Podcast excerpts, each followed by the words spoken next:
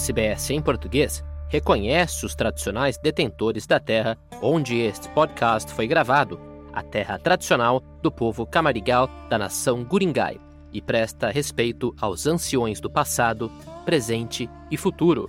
Nós também reconhecemos os tradicionais detentores de todas as terras aborígenes e das ilhas do Estreito de Torres, onde esse podcast esteja sendo escutado.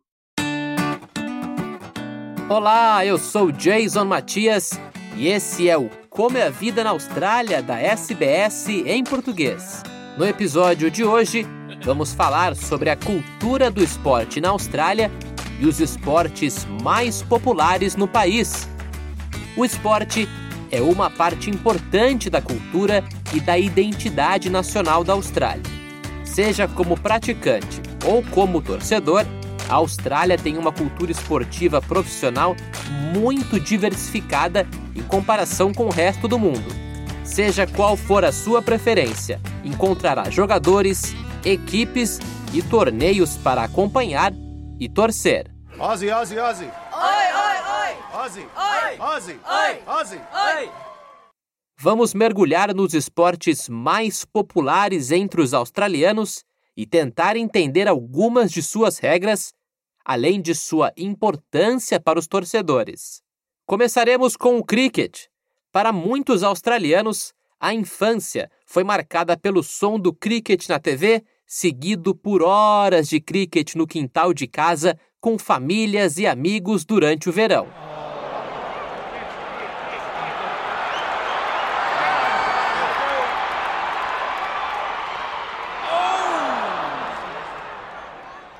É um esporte com crescente participação em clubes locais, e cerca de 30% dos jogadores de cricket são mulheres, com 6 em cada 10 recém-chegados ao esporte também sendo mulheres.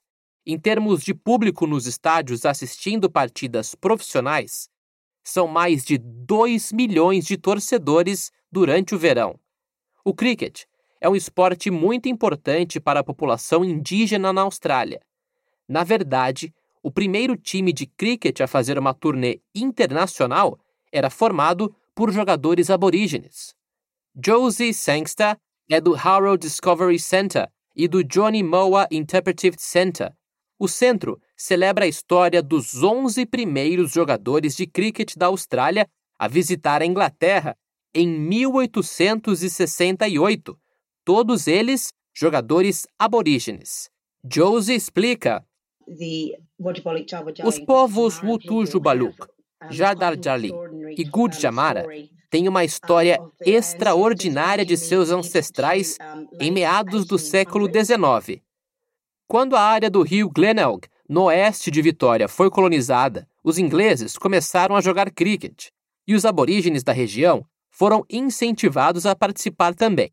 Os homens aborígenes provaram ser jogadores de cricket muito habilidosos, com velocidade, precisão, coordenação e capacidade atlética.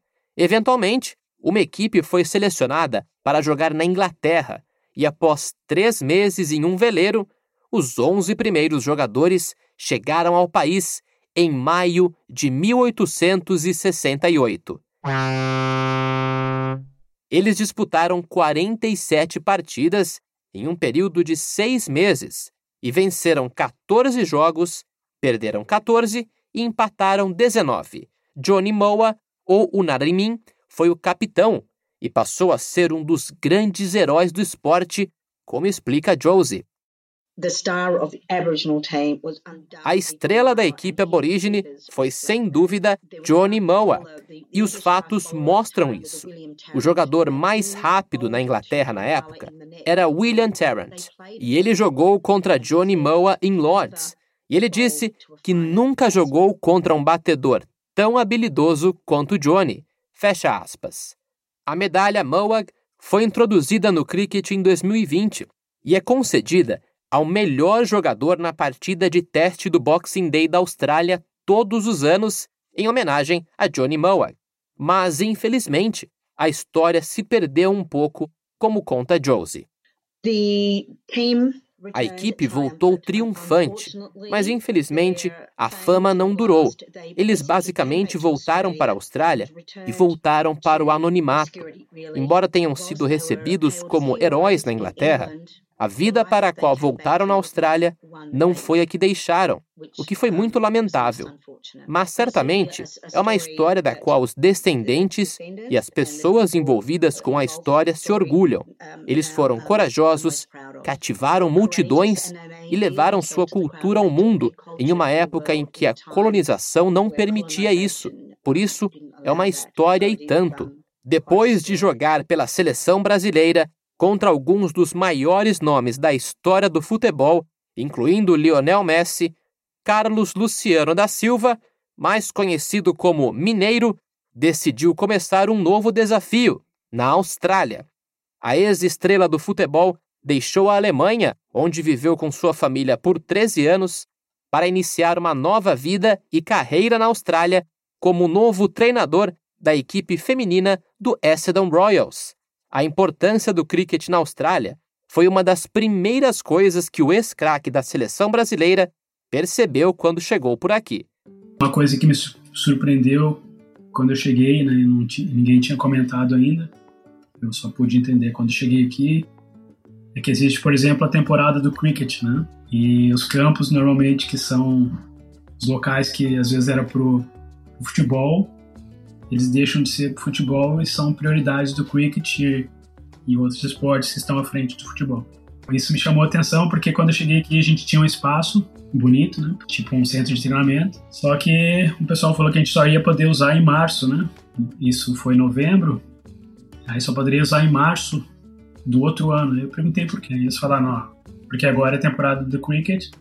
Só quando eles terminarem vocês vão poder usar. Então para mim foi um pouco chocante né, com relação a isso de, de ter espaço, mas ter que dividir ou ter que priorizar algumas outras coisas. Né? Acredito que isso é algo diferente né, que a gente que eu não tinha vivido ainda. Mas interessante também, por um lado, acho que existe espaço para todos, né? para todas as modalidades.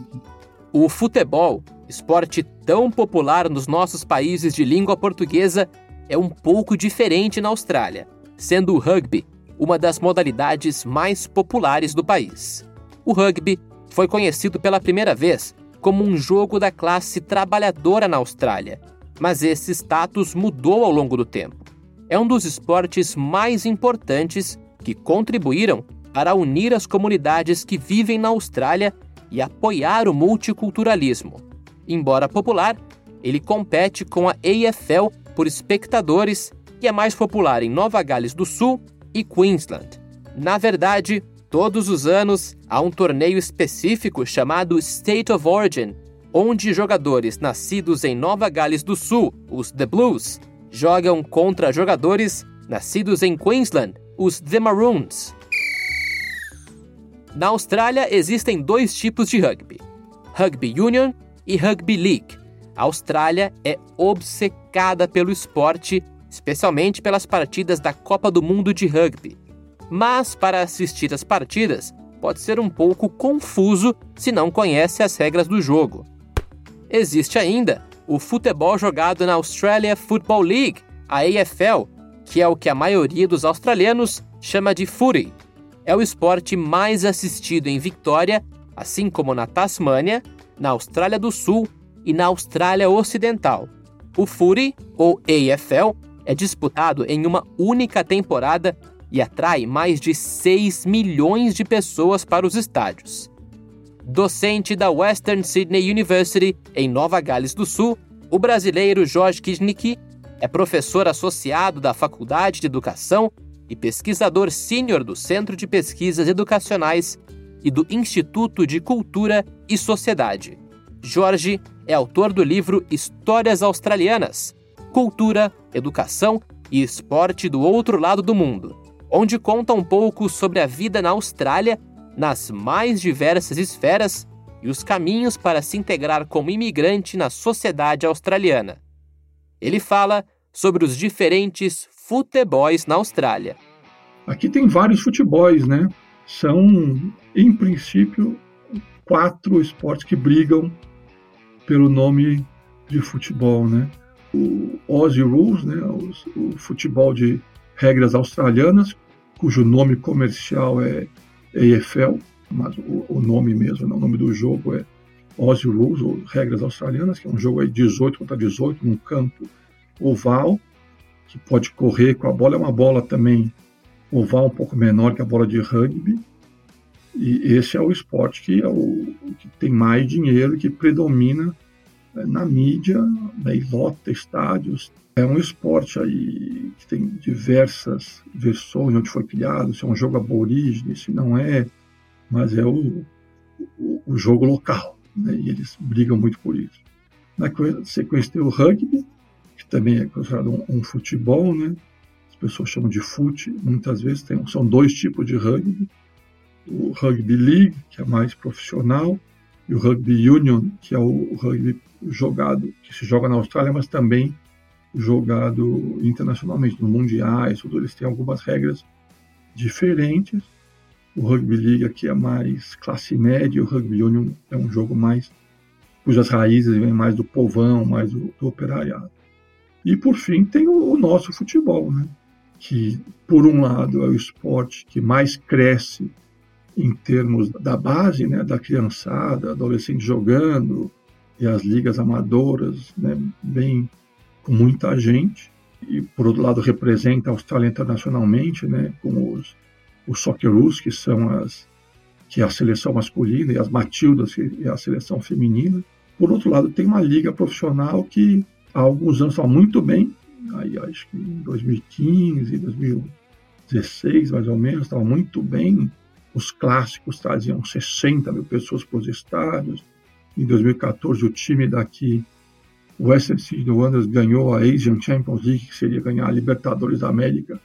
Imagina um clube porra, da Bolívia ganhar a Libertadores da América, ninguém esperava. Eles foram ganhando daqueles times gigantes da China, da Coreia, do Japão fizeram a final contra o time da Arábia Saudita e ganharam.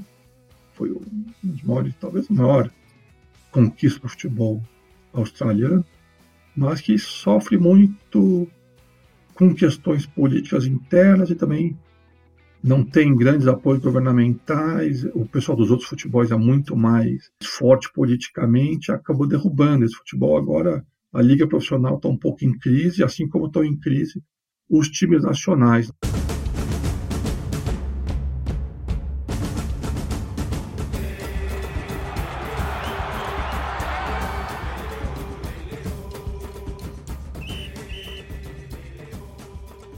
O nosso futebol, como conhecemos, também é jogado na Austrália, mas de uma maneira diferente. O atacante brasileiro Bobô é uma das estrelas do Sydney FC. Revelado pelo Corinthians, Bobô teve passagens ainda por Cruzeiro e Grêmio no Brasil. Na Austrália, Bobô marcou 42 gols em 57 jogos da A-League para os Sky Blues entre 2016 e 2018, tornando-o o líder histórico da liga em gols por jogo. Para ele, as diferenças entre o futebol no Brasil e na Austrália são bastante distintas.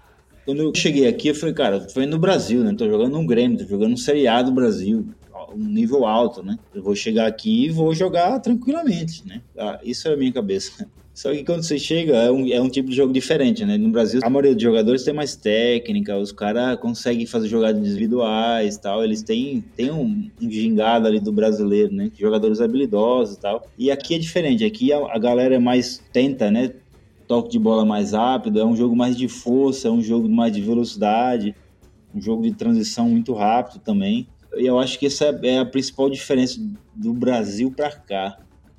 O Brasil se toca muito mais a bola, o Brasil, é, os jogadores são mais habilidosos. Aqui é mais jogo de força e de, de, e de muito mais velocidade. O jogo fica muito mais rápido aqui que no Brasil. Mas por que será que os australianos chamam o nosso futebol de soccer em vez da palavra mais comum usada em todo mundo, futebol? Embora muitas vezes se pense que as palavras sejam americanas, a palavra veio originalmente da Inglaterra onde o esporte também teve origem.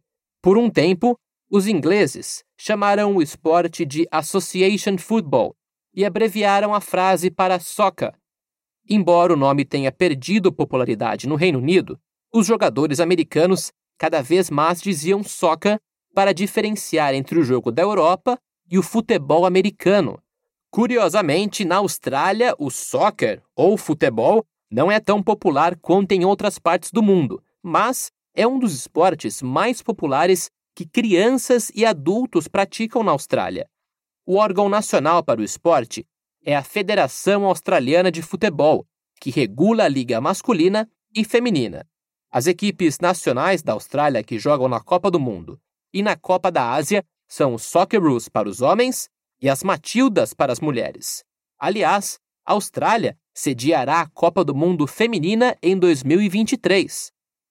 Para Bobô, a estrutura das categorias de base do futebol australiano é um dos motivos pelo qual o esporte por aqui não é tão popular quanto nos nossos países de língua portuguesa. E eles têm uma, uma maneira diferente, né, de fazer o futebol aqui, né, do que a gente está acostumado no Brasil. Você vai num clube no Brasil, eles têm desde o sub 8, 9, 7 até, até o profissional. Aqui os clubes agora que eles começaram a fazer categoria de base, mas por exemplo, o Sydney FC, eles, ele, ele começa ali nos 13 anos, né? Primeira, primeira fase ali, que é, o, que é o infantil daqui, 13 anos, e aí vai até, os, até o profissional. Mas abaixo dos 13 anos você joga muito esse regional. É na região onde você mora, no bairro onde você mora, o time do bairro onde você mora joga ali o campeonato da região perto onde você mora. E assim que começa, né? Que começa a jogar futebol aqui. Eu não sabia disso, cara. Achei que tivesse categoria de base igual ao do Brasil. Eu acho que é até por isso que o futebol aqui, ele, as coisas é, caminham mais lenta, né? Até pelo, pela maneira que eles fazem aqui e também pelo investimento que é feito em cima é, do futebol aqui. Já para Mineiro, a variedade esportiva do esporte amador na Austrália permite que crianças e jovens explorem diversos esportes diferentes do futebol. Primeira coisa que eu percebi, né, que existe uma grande diversidade né, de esportes aqui na Austrália e o acesso também é muito fácil. Então a criança pode escolher que esporte né, que ela vai se sentir melhor, que ela vai se adaptar melhor. E dentre os esportes, né, o futebol não é dos mais populares aqui. Existem alguns outros esportes que estão à frente. Mas o, o futebol tem crescido, tenho visto essa crescente, muitos, muitas crianças interessadas, né? Quando tem Copa do Mundo também, esse interesse cresce ainda mais e próximo de grandes eventos, o interesse dos pais das crianças pelo futebol, para que seus filhos pratiquem futebol, é, tem crescido gradualmente. Mas o espaço, a estrutura tem, é, o interesse tem. Penso que ainda falta um pouquinho de incentivo com relação a fortalecer né, as ligas, fortalecer o interesse fora, né, fora da, da linha de, de recreação, mas de competição, de competitividade um pouco mais. E acredito que assim o futebol tem tudo aí para atingir o nível que o australiano merece. E falando de outros esportes, não podemos também esquecer do tênis na Austrália, que anualmente cedia o primeiro dos quatro torneios de tênis mais prestigiados do mundo. Melbourne é a sede do Australian Open desde 1905, e as estatísticas mostram que cerca de um milhão de australianos com 15 anos ou mais jogam tênis e, por isso, é muito popular entre as gerações mais jovens. Ash Barty, Leighton Hewitt, Rod Laver e Yvonne Goolagong Collie são alguns dos grandes nomes australianos do esporte. As corridas de cavalos também são bastante populares na Austrália. As apostas em corridas de cavalos e outras competições esportivas é um passatempo muito popular entre os australianos. As corridas na Austrália são corridas planas, ovais ou corridas de obstáculos, como em Vitória e na Austrália do Sul. A Austrália tem mais hipódromos do que qualquer outro país. Além disso, o país perde apenas para os Estados Unidos em termos de número de cavalos o maior evento de corrida do ano é a Melbourne Cup, onde os espectadores também se vestem com roupas extravagantes e usam chapéus e outros acessórios bastante chamativos na cabeça. Jorge fala sobre as temporadas de esporte na Austrália, muito influenciadas pela colonização britânica.